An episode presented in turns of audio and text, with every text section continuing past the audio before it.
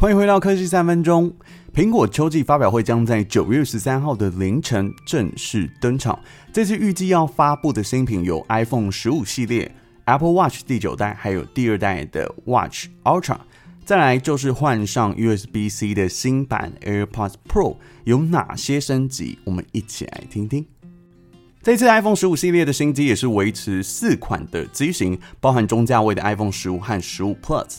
再是高价位的十五 Pro，还有十五 Pro Max，这是一样维持六点一跟六点七寸的方案配置哦。Pro 版因为窄边框的关系，荧幕会显得比较大一些，还有会采用全新的低注射压力包覆成型 Lipo 技术，会比十四 Pro 大概窄二十 percent。过去 Apple Watch 的七代就采用了这项的技术，接下来会应用在新一代的 iPad 上面。预期哦，在明年度所有的旗舰产品都会让荧幕边框更窄，边角曲线更加的圆滑一点。在一些荧幕上方的部分，全系列搭载动态岛，iPhone 十五全系列哦支援了去年才推出的动态岛部分，不再是 Pro 版以上独有的啊。iPhone 十五 Pro 跟十五 Pro Max 底盘的设计从不锈钢改为钛金属，取代原本从 iPhone X 系列以来的不锈钢边框。在钛金属边框的加持下呢，手机重量会减轻十 percent。今年预估十五会推出五种颜色，分别是蓝、黑、黄、粉，还有白色。传输线也会搭上同样的颜色，放在盒子里面。再来要讲到的是镜头的部分，这次升级的 iPhone 十五和十五 Plus，它的主镜头换上了四千八百万画素的传感器，f 一点六光圈，超广角镜头一千两百万画素，f 二点四的光圈。那这一次的升级也宣告 iPhone 的主镜头全面告别了原先的一千两百万画素。另外，iPhone 十五 Pro Max 的长焦镜头搭配全新的潜望式镜头。在变焦功能上面会有大大的改进，可以提升五倍到十倍的变焦。再是堆叠传感器的系统，可以优化在拍摄上面快门的速度，并且有效的改善低光源环境下的成像。另外，在手机规格的部分，这一次搭载 A 十七仿生晶片是首款台积电三奈米的晶片处理器。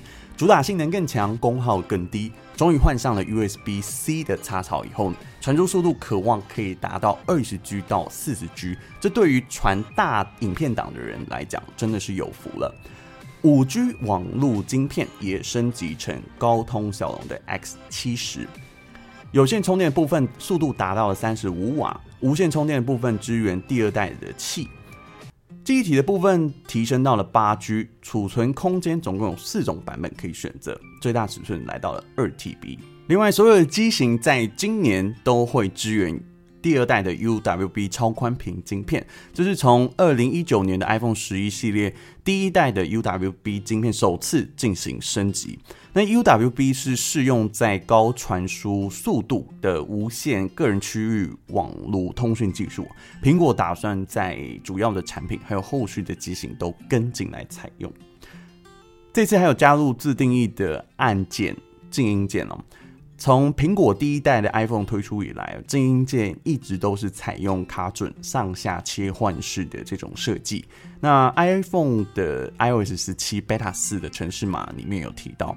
iPhone 十五 Pro 的系列首度会进行改变，使用者可以自定义功能这颗静音键，它是按钮的形式，提供九种功能，比如说你按压一下就可以是静音，或者是打开手电筒，又或者是按压两下的时候可以快速启动相机等等。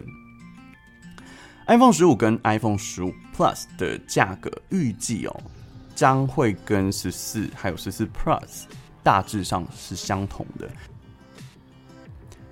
另外还有一个部分值得注意哦，原厂因环保，在今年度不再生产皮革的保护壳，反而转用了比较环保的材质，改用织布的形式塑造这种风格。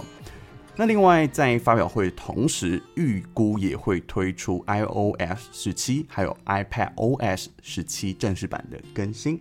外界推估，在这一次换上新的 Type C 插槽的 iPhone，有助于用户换机的意愿。但是大家会比较关注在大陆市场的表现部分哦，有两个比较大的因素可能会影响销售的表现。第一个是华为新推出的 Mate 六十五 G 手机，这被视为中国自己研发通讯晶片的一项新的突破。同时，它的售价跟 iPhone 几乎是重叠的，有可能会让中国的用户产生抉择。第二个是传出中国计划限制公部门使用 iPhone，这样也会让公务员的用户转而选择其他录制的机型哦。加上苹果来自中国的营收占比百分之二十，根据美银的消息。估算苹果在中国的 iPhone 销售每年上看五千万只，如果中共当局的禁令有可能间接影响年销五百到一千万只。好啦，不管怎么样，以上就是今天苹果秋季发布会前跟大家所做的整理跟分享。